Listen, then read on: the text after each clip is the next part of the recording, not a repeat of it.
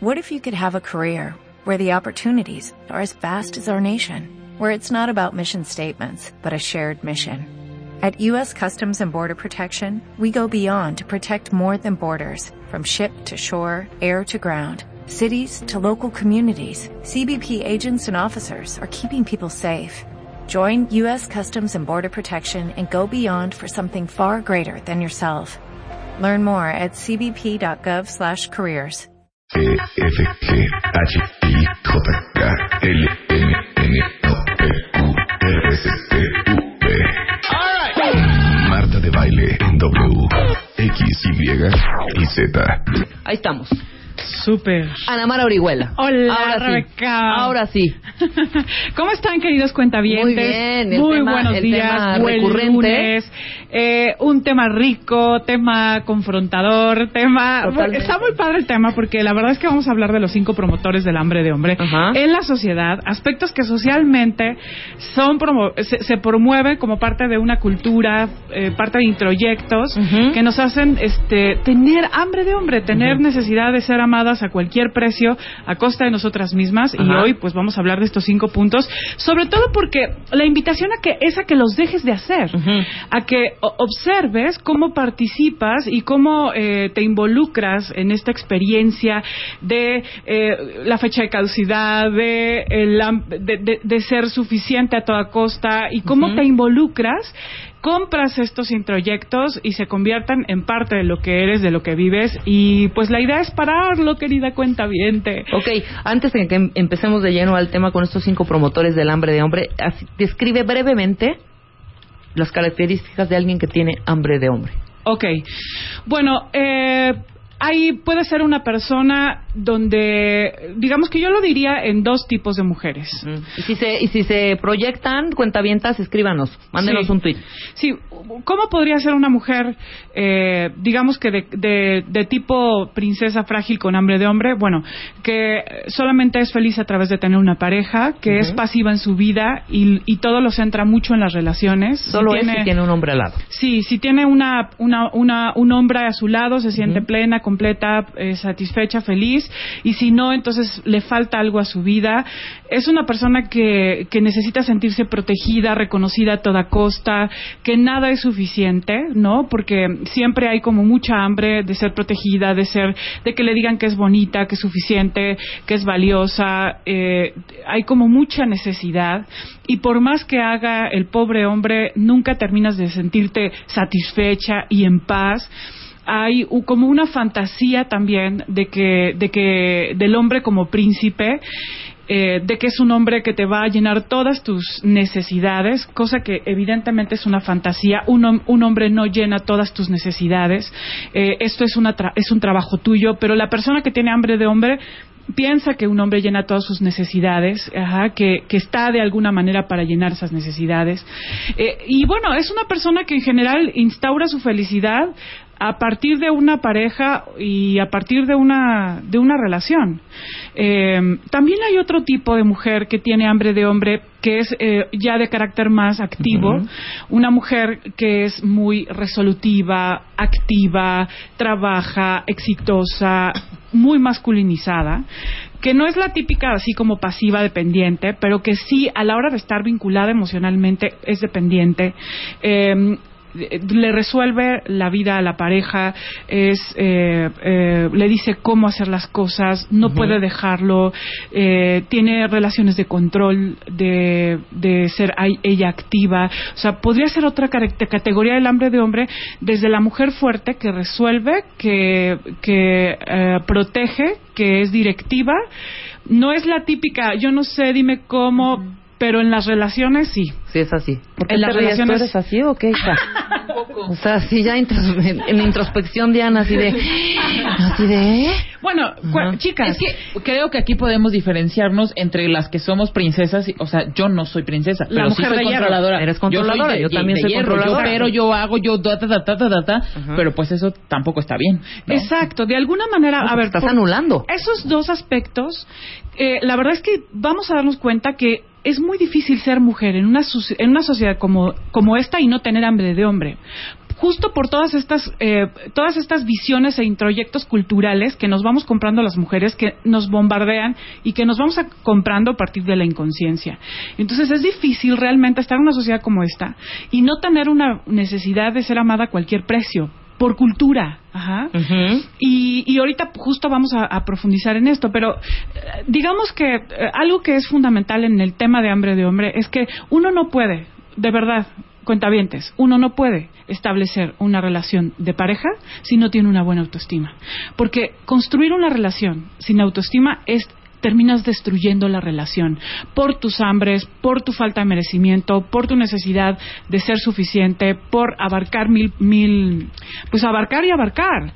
Y entonces termina uno sintiéndose, eh, Rebe, muy eh, decepcionada del amor, con mucha Muy necesidad, frustrada. muy frustrada, enojada, vacía, sola, ¿no? Y bueno, como diciendo, eh, perdiéndole la fe al amor y a las relaciones. Pero es todo un fenómeno que, que necesitamos aprender. Por ejemplo, el primer punto, si te parece, podemos irnos al Sí, primer exacto. punto. Mujer porque- con fecha de caducidad. o sea, esto es un asunto social. Ajá. Parece que las mujeres tenemos fecha de caducidad y ya hay un cierto momento en el que agarra la prisa, pero en serio. O sea, la prisa de que ya no voy a poder tener hijo, la prisa de que ya se me está el yendo reloj la vida, la prisa. O sea, realmente, Rebeca, no todas las mujeres, por ser mujeres, tenemos la vocación de ser mamás. Bien. O sea, realmente, ¿por qué pensamos que la vida eh, activa, útil, fértil y fresca está, eh, no sé, en los 30, ¿no? O antes de los 35. O sea, pasan un poco de los 35 y ya empieza a haber una angustia, ¿no? De no estoy casada y no tengo hijos y no estoy... insta- eh, Por la creencia de que eso te va a completar. Claro. Y no, no necesariamente. Yo decidí no tener hijos, por ejemplo. Totalmente. Bueno, a los 35, mija, te faltan 35 años más de vida que puedes repartir como quieras, ¿no? Claro. O sea, por lo menos, pensando que vamos a morirnos como en el promedio, como a los 80, pues todavía nos restan unos muy buenos años como para decir si quieres vivir en pareja, si quieres casarte, si quieres a lo mejor tener o adoptar un hijo. Entiendo que hay una parte del reloj biológico que sí, bueno, no te lo vas a aventar a los 45, ¿verdad? Pero pero bueno, eso tampoco tendría que darnos esta angustia de que, de que bueno, entonces vamos a casarnos o ya hay que acelerarle el asunto del matrimonio aunque no estés convencida o agarrarte al primero que se pase Más bien eso, deja ya la casada. El agarrarte al primero que, ay, bueno, pues sí, creo que este este este puede ser el que- Este se ve bien sí, se ve- intencionado, es, es bueno. se le ve, se le ve la gana. O sea, a la mera ¿no? hora, claro, aguas. ¿Cuántos de ustedes se casaron desde esta necesidad, desde esta urgencia, desde este sentido de urgencia? Porque el tiempo se acaba y entonces eh, creemos que la felicidad está en tener una pareja y una familia. Y ese es otro aspecto también muy social, ¿no? O sea, de, de que si vales y eres más, eh, mejor vista y más aceptada si tienes esposo o hijos. Quizás sea porque no sabemos estar solos o solas. Claro, porque No le da- sabemos. no sabemos. Le damos una connotación a la soledad como de que estar sola es estar abandonada, es ser no querida, es estar desprotegida. O sea, estar sola no es estar abandonada. Estar sola y vivir sola es tener un espacio de conexión contigo, de silencio para ti, ¿no? De, de hacer lo que tú quieras, de vivir en base a tus necesidades. O sea, qué rico es estar sola. Por supuesto. Y una cosa es querer compartir tu vida con alguien más, compartir tu vida Claro. con alguien más que ser totalmente la parte Vaciada, ¿no? vaciada en la, la otra persona, Sí, sí, totalmente sí. vaciada, totalmente anulada por estar con una persona que igual ni siquiera te tira un lazo. Sí, sí, y eso es, es también ahí cuando creamos pequeños monstruos o grandes monstruos en nuestras parejas, porque les hacemos sentir que son lo máximo, que nosotros, eh, que, es- que nos hacen un favor por estar con nosotros, que somos capaces de hacer todo para que nos quieran, que son unos reizazos, y la verdad es que también creamos una desvalorización de nosotros por esta necesidad de demostrar que va algo y hacer mil cosas por él. Y la verdad es que estar vivir sola no es estar sola vivir sola y tener eh, a veces tenemos esa vocación. Cuántas de nosotras cuántas de ustedes cuentavientes están casadas y con hijos y la verdad nunca han sentido vocación de mamás A ver, mira, Gaby aquí nos escribe, Gabriela, dice, me estoy describiendo, qué triste, tengo 35 años, pero no estés triste, Gaby, o sea, no, al contrario, no tengo novio ni hijos y estoy súper frustrada. Porque toda tu felicidad radica en esas dos Ajá. cosas. Claro, porque además, mira, cuando si tú llega un hombre a tu vida, vas a pensar que esa es la solución y quien no ha podido construir una vida rica, no la va a hacer con una pareja. ¿Por qué pensar que la vida rica viene a partir de que vas a estar con alguien? O sea, la vida rica, eh, llena de experiencias, de riqueza, de eh, vida, no, de alegría, de entusiasmo, de pasión, no viene con una relación. O sea, la vi- mira, hasta salió una rima. La vida con pasión no viene con una relación. Exactamente. Viene Pero puede ser que necesites estar sola un rato y que quizá esa soledad, llamémosla esta soledad buena, esta soledad rica, Sí, la que disfrutas, sí. en el momento que tú te estás disfrutando a ti, eso lo inspiras y lo generas en las otras personas. Claro. Y yo te apuesto, Gaby, que en el momento en que te relajes, en que no estés pidiendo a gritos una relación, va a aparecer. Porque Claro. eso, eso lo, lo demuestras, eso lo, lo, lo vibras, Claro, ¿no? sí, y, y seguramente te vas a identificar con algunos puntos de, de los que vamos a hablar, pero bueno, este específico que es el número uno tiene Esta que ver cañona. con esta visión de caducidad que tenemos las mujeres, Ajá. que nos hace un sentido de urgencia. Me voy a volver vieja, se me va a colgar todo, nadie me va a querer, ya no tengo tiempo, todo hacerlo a prisa. y sola, no, no, y no. entonces mal vista, eh, no voy a ser suficiente, no voy a tener una buena imagen. Bueno, a veces no te dices eso, pero sí hay una parte que inconscientemente te da una angustia, una ansiedad, un sentido de, de urgencia, de soledad, que es que tiene que ver con este introyecto social de que de que las mujeres somos más valiosas y todas nacimos para estar en pareja y para tener hijos, cuando eso no es verdad. Y, y la soledad, vivir sola, no es estar sola. Vivir sola no es estar ab- abandonada y uno puede tener una vida rica, creativa, plena, con muchos vínculos amorosos y auténticos eh, y no precisamente en pareja. Porque Claro. además eso también a veces es un distractor, ¿no? Que bueno. Segundo punto.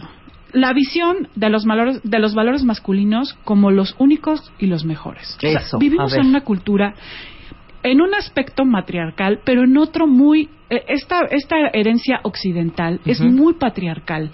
Nos hace creer a las mujeres que los valores masculinos como la competencia, la individualidad, el pensamiento, eh, la materialidad, eh, el poder es son los valores valiosos. La O sea, creencia otra vez que hablábamos al inicio. Exacto. Creerte que como mujer vales menos. sí, Vamos a ahondar en este tema. Me aguantas tantito, hacemos Sí, un claro. corte y regresamos. Anamar Orihuela hablando de los cinco promotores del hambre de hombre en la sociedad.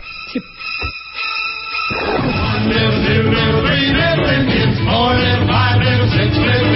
El premio de los 400.000 followers puede ser tuyo. Entra a martadebaile.com o a wradio.com.mx y vota. Marta de Baile, solo por W Radio. Estamos listos. Ya regresamos. Marta de Baile en W.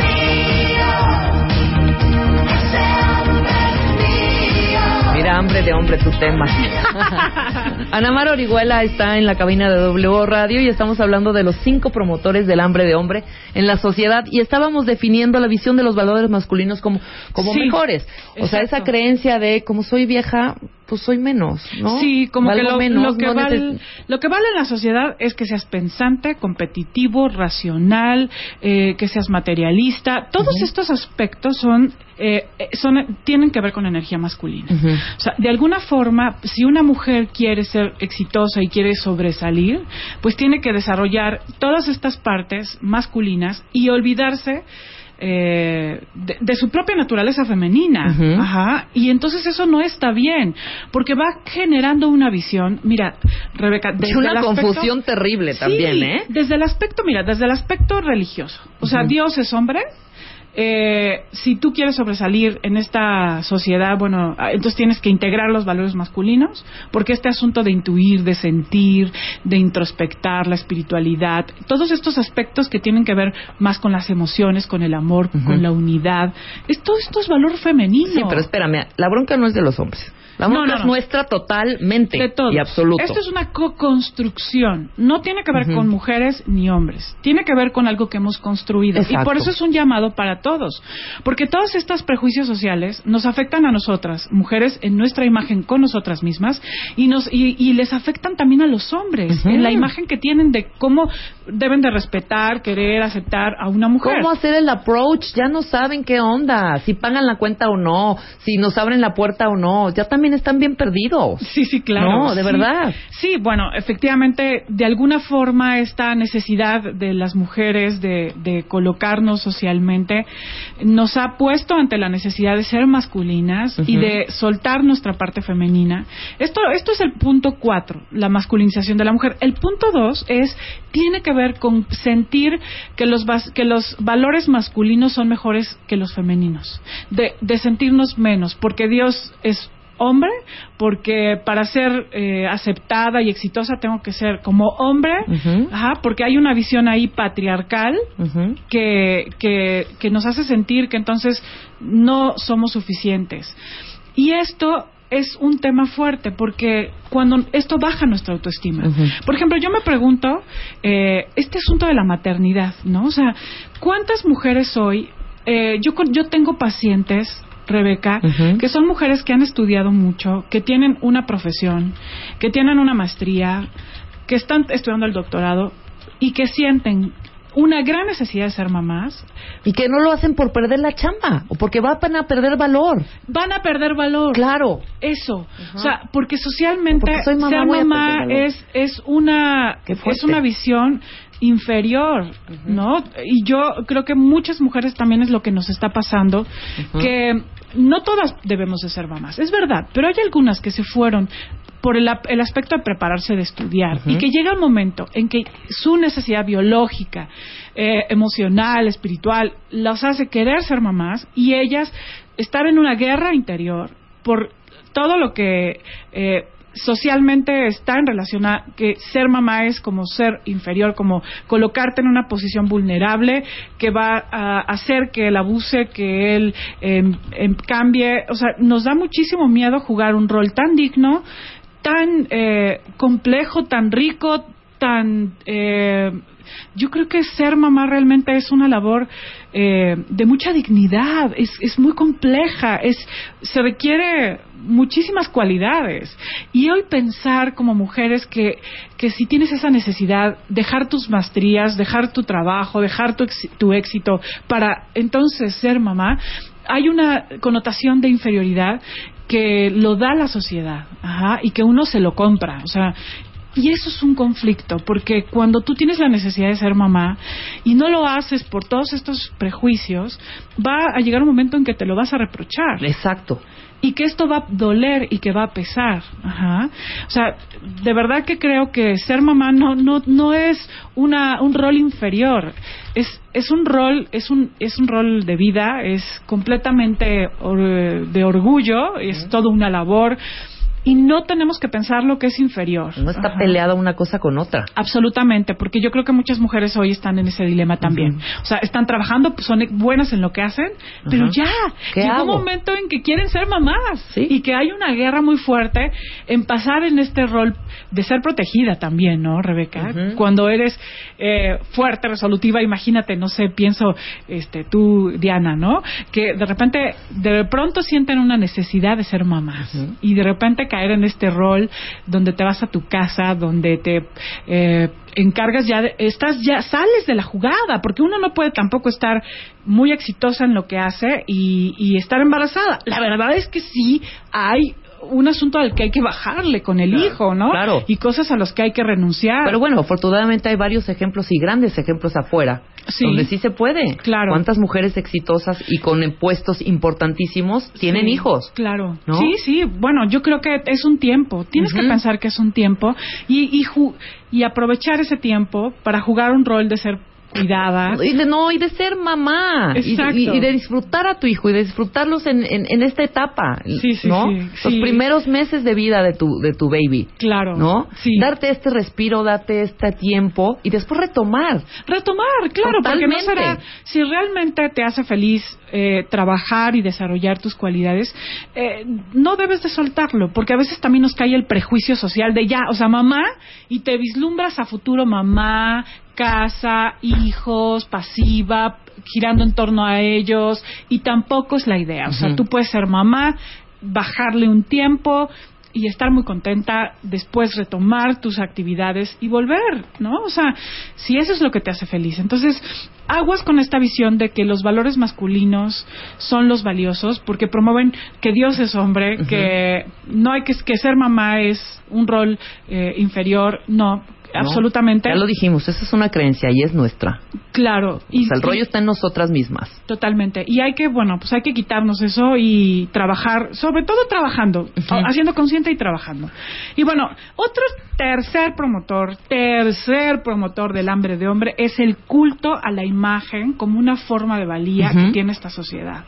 O sea, esta sociedad ha promovido en las mujeres una hambre de imagen, de ser suficientes a partir de ser delgadas, de tener buena chichi, de tener buena, este, ya sabes, labio acá, de tener, o sea, todos estos aspectos superficiales de la imagen que hemos llevado a un extremo. Yo no creo que, no estoy hablando de que no tengamos que ser bonitas, cuidarnos, femeninas. No, no estoy hablando de Una eso. cosa Qué es bueno. procurarte. Es una maravilla. Y una es cosa rico. es estar sana.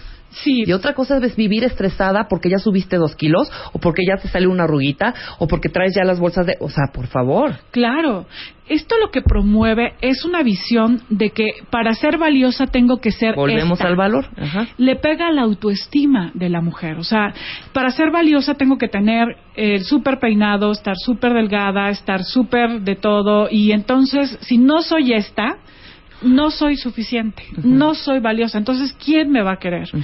Y caes en una eh, en una imagen disminuida de ti misma, un rechazo de ti misma, que va generando una posición pasiva y de a ver quién me va a querer, ¿no? A ver quién me hace caso, porque como tengo celulitis, pues entonces nadie me va a querer. Bueno, o sea, aguas, porque realmente eh, yo les firmo cuentavientes, les firmo que ninguna mujer que sea perfecta físicamente precisamente se sienta perfecta en su vida y en sus relaciones. O sea, a veces, a veces eso hasta estorba, porque crees que como ya estás perfecta, eres súper delgada, tienes todo acomodado, eh, ya deberías de tener todo resuelto, ¿no? Porque por eso te van a querer ya en automático y no es verdad. No, pero engánchate en ese track y no terminas nunca, ¿eh? Y no terminas nunca. Jamás. O sea, tengo unos colegas que hacen un- em, una investigación de los efectos de las liposucciones y todas estas operaciones en las mujeres y en, en lo que están dándose cuenta es como esto eh, genera una condición de dependencia a esa condición y vas generando, queriendo más y más y más. Primero te agarraste y te arreglaste las boobies y esta sensación de que ya por tus boobies te sientes bien, ya estás feliz, eres completa, se te va disminuyendo. Sí, hay que volverla a dar. Y ahora hay que darle un poquito al Ajá. ojito y ahora en la naricita y ahora qué te parece si nos... Es interminable Es y frustrante. Claro. Y chicas, o sea, la- el aspecto es, si te pone en riesgo, ya no es sano. Si te pone en riesgo, si pone en riesgo tu salud, tu integridad, ¿cuántas de estas cosas afectan la vida de alguien? De verdad, ¿por qué tenemos tanta necesidad de afirmarnos a partir de eso? Realmente nadie es feliz a través de solo un físico. Sobre todo encontramos una manera de, de libertad, de paz, con el trabajo interior. Y yo me pregunto si alguien que trabaja antes con su autoestima, con la imagen que tiene de sí misma, de verdad después decidiría hacerse una operación de, de nariz. O sea, yo no lo sé, yo me lo pregunto. Ajá. Porque yo casi siempre lo que he sentido es que el trabajo con tu autoestima te lleva a sentir en paz con quien eres y contenta con quien eres tal cual eres, no porque eres perfecta, ¿no? Claro. O sea, Pero ojo, no confundir, tampoco dejarse a la, Sí, sí. A, la, a la mano de Dios. Sí No. hay que procurarse, hay, Hay que, que estar sanos, hay que hay que hacer ejercicio, hay que alimentarse bien, a estar... eh, eh, eh, pre- pre- que te gustes tú, sí, que te estés a gusto contigo. Y- Claro. y- e insisto, eso lo inspiras, eso lo, lo, de- Proyectas. lo proyectas, lo irradias, sales y mira, Exacto. A cerrar contratos y a, y a- y a darle teléfonos a los galanes. ¿Cómo no? De Es verdad, es de verdad. Yo estoy completamente de acuerdo ¿No? contigo, porque eso es una energía interna. O sea, la, el magnetismo, el erotismo, la pasión, es una energía que viene desde adentro y no tiene que ver con tu físico, tiene que ver con cómo estás sintiéndote, si te apasiona quién eres, lo que haces, si te ves al espejo y te gustas. Y esto no tiene que ver con que te pongas unas buenas chichis. O sea, al rato se va el efecto. la nariz. Exacto. Por amor de Dios, ajá. Y entonces este es este culto a la imagen que hoy tenemos y que nos lleva a un extremo de dañarnos, realmente eh, nos vacía y nos hace distraernos en pensar que a través de eso vamos a tener valía y afecta nuestra autoestima, porque si no estás ahí, entonces te sientes que pues que no eres suficiente Claro. y te rechazas. Y ya lo hemos dicho muchísimas veces en este programa. Todo lo que sale en las revistas, estos cueros, mujeres exitosas con unos cuerpos, no es real, es Photoshop. Exacto, ¿No? ¿no? Es una visión distorsionada de la belleza y, y que claro que afecta nuestra imagen y nuestra visión. Pero lo dijiste muy claro, si te pone en riesgo, ya no es sano. Ya no es sano. ¿no? Por ejemplo, a lo largo de la historia, cuántas cosas las mujeres eh, se han hecho por ser aceptadas por un hombre. O sea, yo pregunto, ¿cuántas de estas cosas realmente las haces por ti? Porque además esa es la idea que te compras. O por gustarle a los demás. por sentirte que eres suficiente, que te vas a, entonces ahora sí te vas a encontrar alguien que te quiera, entonces ahora sí vas a atraer, vas a llamar la atención. O sea, mira, Rebeca, yo recuerdo una paciente que tenía, que tenía todas estas cosas, que tenía, eh, perf- estaba perfecta, ya sabes, ¿no? Pelo lacio, increíble, súper delgada, bubi bien acomodada, perfecta, y estaba muy frustrada porque los hombres que se acercaban a ella solamente querían sexo, no querían algo real. Mira. Y también a veces, pues eso a veces transmite una imagen equivocada, porque nadie, nadie ama a través de solo un gusto físico. Es una parte. Pero sobre todo el vínculo real se hace, pues, de compartir eh, los valores, las visiones. Tu vida, las ser experiencias, vulnerable. ser vulnerable, ser auténtico. Claro, y eso es lo que acerca. Y bueno, entonces, el culto a la imagen, punto tres. Punto cuatro, la masculinización de la mujer. Mi chavas, A ver, macho, a ver. macho, macho, macho, no, no marcha, no marcha, bien. Es que este asunto de que ahora, como yo soy muy exitosa, tengo gente a mi cargo, eh, soy muy estratega y hago y le digo a todo el mundo lo que tiene que hacer, nos deja solas. O sea, hay mucha hambre de hombre. Rebeca, por mujeres que hoy son muy buenas en su trabajo, pero que no saben establecer vínculos y relaciones. Porque ya perdiste quizá esa parte femenina. Sí, porque ya perdiste tu capacidad de sentir, de bajarle el ritmo, de bajarle el estrés, el acelere, y todo quieres que sean como tipo citas de trabajo, Y ya no quieres que te apapachen, ¿no? y ya no sabes cómo recibirlo. Ajá, no cómo recibirlo, exacto. Ajá, ya no sabes cómo recibir que te quieran, que te agarren tu pelito, que te digan, Ajá. mi niña, te amo, ven, te protejo. Es así como, no, espérate, espérate, que porque yo soy la fuerte, la que resuelve, la que sabe cómo hacerlo, la que siempre tiene cosas que cargar, la que... Ya no sabemos cómo ser queridas. Y muchas mujeres eh,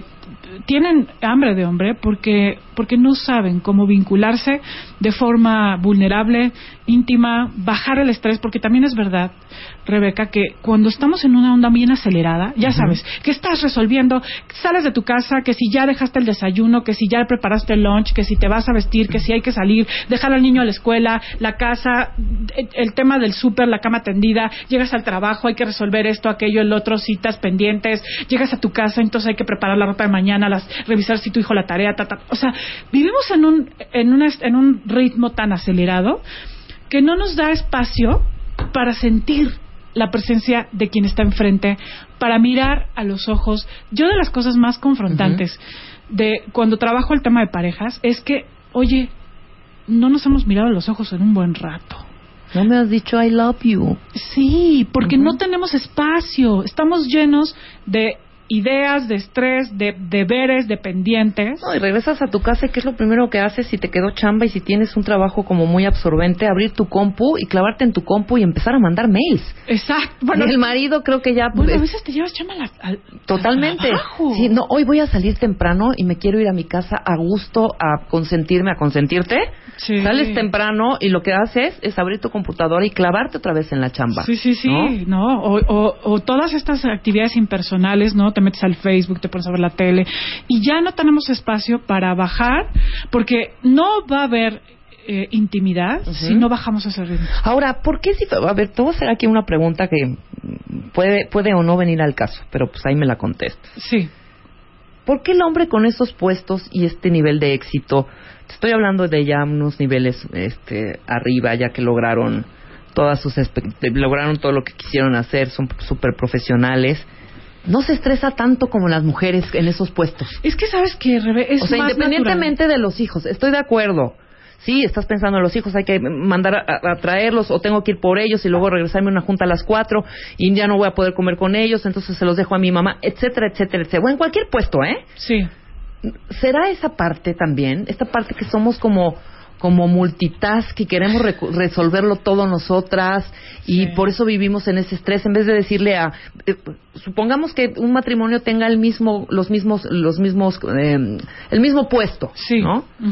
Las mismas responsabilidades Sí. o sea de tratar de dividirlas Sí, sí, en sí. algún caso pero ¿por qué el hombre no se estresa tanto? tiene que ver los hijos ¿qué tiene que ver? Es que mira, el hombre tiene una, ver- una ventana abierta mentalmente en la que se enfoca, que es el trabajo. Ujú.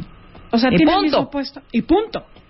Y nosotros tenemos 15 ventanas abiertas, que es el trabajo, que es el problema que tienes con tu mamá, el tema que tienes con tu hijo, el problema de la chamba, el que los pagos que tienes que hacer de tu casa, el asunto. O sea, las mujeres tenemos 10 ventanas abiertas y eso a fuerza genera estrés. bueno entonces hay que empezar a delegar A cerrar O ventanas sea, de legal- ya, y no creernos superheroínas y que podemos resolverlo todo, y que- porque si yo le digo a mi marido que vaya a pagar la luz, no la va a ir a pagar. Sí. Empezar a, a- a delegar responsabilidades. Sí, y enfocar un poquito la atención, porque algo que nos pasa es que no tenemos, estamos eh, de verdad manejando, contestando el celular, te pintas aquí, escuchas el radio, o sea, haciendo mil cosas a la vez, y eso hace que tu eh, que tu estrés y tu ansiedad crezca, independientemente a que no te enfoques y no te pongas atención.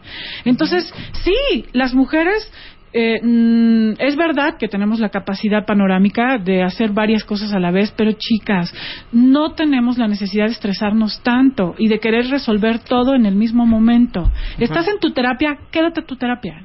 No estés pensando en que cuando salgas de ahí, en lo que dejaste atrás, estás trabajando, ahí está, punto, trabajo. Concéntrate, si estás haciendo lo que estás haciendo, quédate ahí.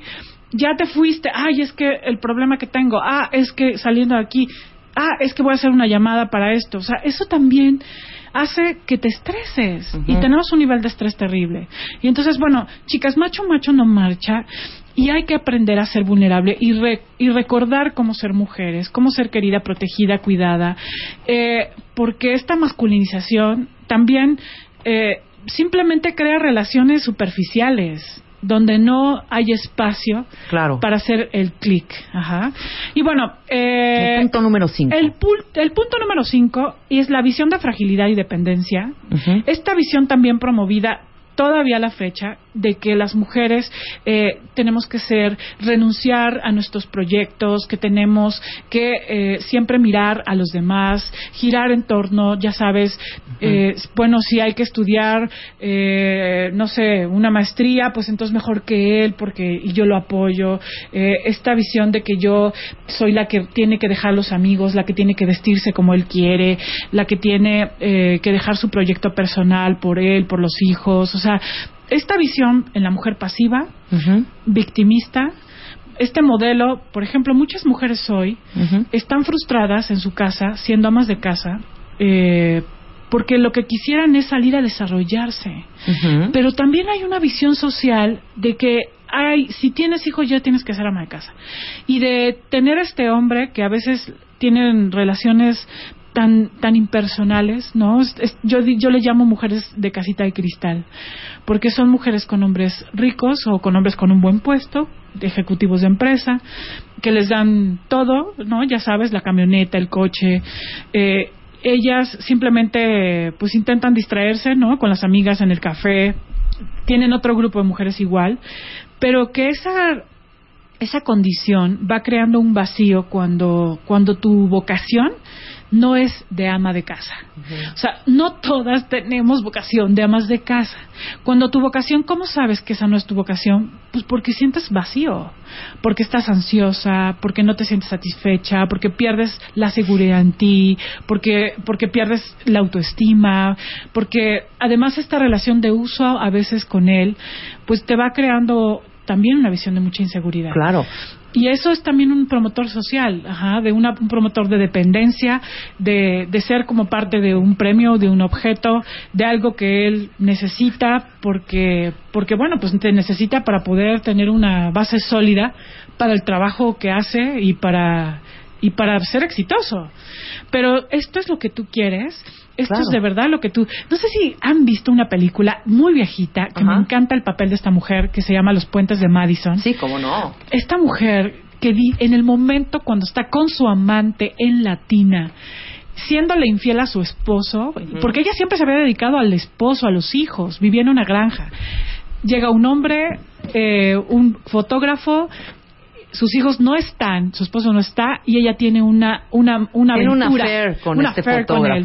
Hay Con una escena donde está. Latina con Ajá. Clint Eastwood, donde está Latina y ella dice, en ese momento nunca había sido tan fiel a mí misma como en ese instante. Es una frase tan extraordinaria. ¿Cómo somos desleales a nosotras mismas por complacer? Claro. ¿Cómo somos desleales a lo que de verdad necesitamos y queremos por ser queridas? ¿Cómo todas estas cosas van afectando nuestra autoestima y nuestra visión? Y tenemos que parar. Las únicas que podemos parar somos nosotras. Las únicas que podemos decir basta, esto es doloroso, esto ya no más, eh, somos nosotras. Entonces, hay que hacerlo consciente. De hecho, tenemos un taller, chicas, este domingo.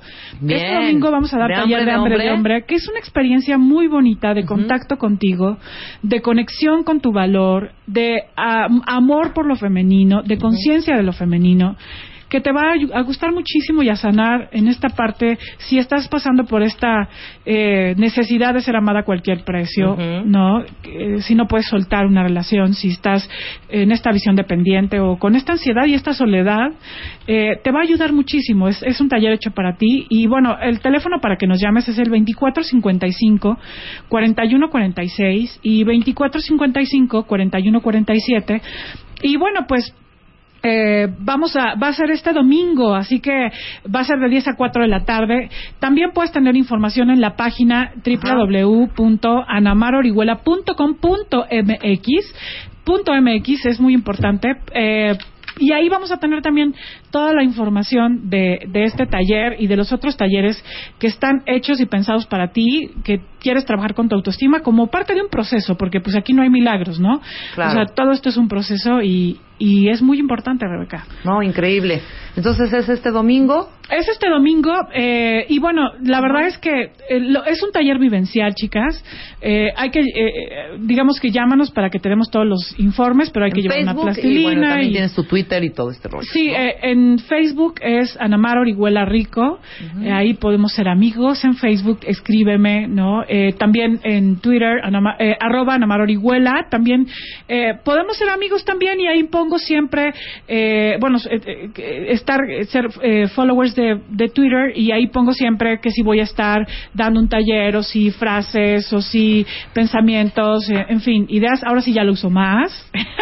Muy bien, sí, hija, porque ya está enmohecido ese espacio. Exactamente. ¿No? Y bueno, de verdad es que las mujeres somos mucho más valiosas, Rebeca, y poderosas de lo que hoy somos capaces de ver. Siempre hay una luz, siempre hay una luz. Así que no se frustren nuestras queridas cuentavientes, porque aquí me estaban diciendo, estoy tristísima, Anamar me está describiendo Ya solo me totalmente. falta la barba, ya solo me falta la barba.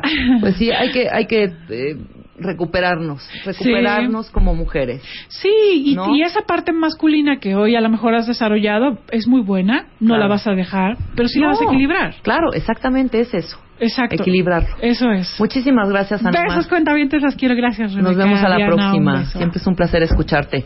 Y bueno, nosotros vamos con Town and Country. ¿Quieres ganarte una Town Country 2013? Consulta las bases en bebemundo.com o en wradio.com.mx vive la experiencia Town Country 2013. Marta de baile, solo por W Radio. ¿Quieres ganarte una Town Country 2013? Permiso Segov de G diagonal 1331 diagonal 13. Ahora sí, están listos cuentavientes y cuentavientas. Vamos a decir el reto número 4. Acuérdense que todavía pueden participar. Eh, métanse a bebemundo.com, regístrense, completen los retos y estén pendientes en todos los programas. Eh, todos los lunes aquí vamos a estar diciendo cuál es el desafío de la semana. Entonces, el desafío del día de hoy es este. Ingresen a su, a su perfil de participante y encuentren la aplicación para person- personalizar su minivan. Es decir, que ustedes van a poder diseñar su propia Town and Country, seleccionando el color, los rines y acabados que más les gusten. Entonces, lo que van a hacer es ingresar a su perfil de participante, encuentren ahí la aplicación para personalizar su minivan y ustedes diseñan la camioneta, su propia Town and Country. Una vez terminada, deben guardarla en su perfil y compartir la imagen en su Facebook. Está muy fácil, ¿no, Diana? Facilísimo. Ok, ese es el reto número 4. Entren a su perfil de participante, píquenle la aplicación para personalizar su minivan, le cambian el color, los rines, los acabados, los interiores, etcétera, y ya que terminaron, tienen que compartir la imagen en su Facebook personal. En su muro de Facebook. Exactamente, está súper fácil, ¿ok? Y bueno, eh, hay que contarles también que eh, fue el lanzamiento de la Chrysler Town and Country de edición limitada de Tanya Moss, que tiene un color azul, está pa- padrísimo, y los detalles están increíbles. Y ojo, es una edición limitada, solo tienen 150 camionetas y una placa de la diseñadora lo avala.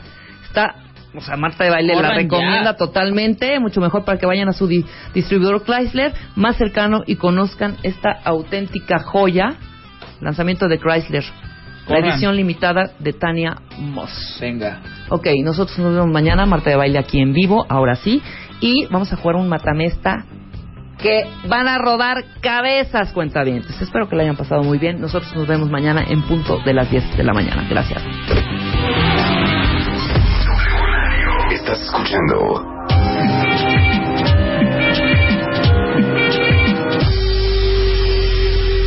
W Radio.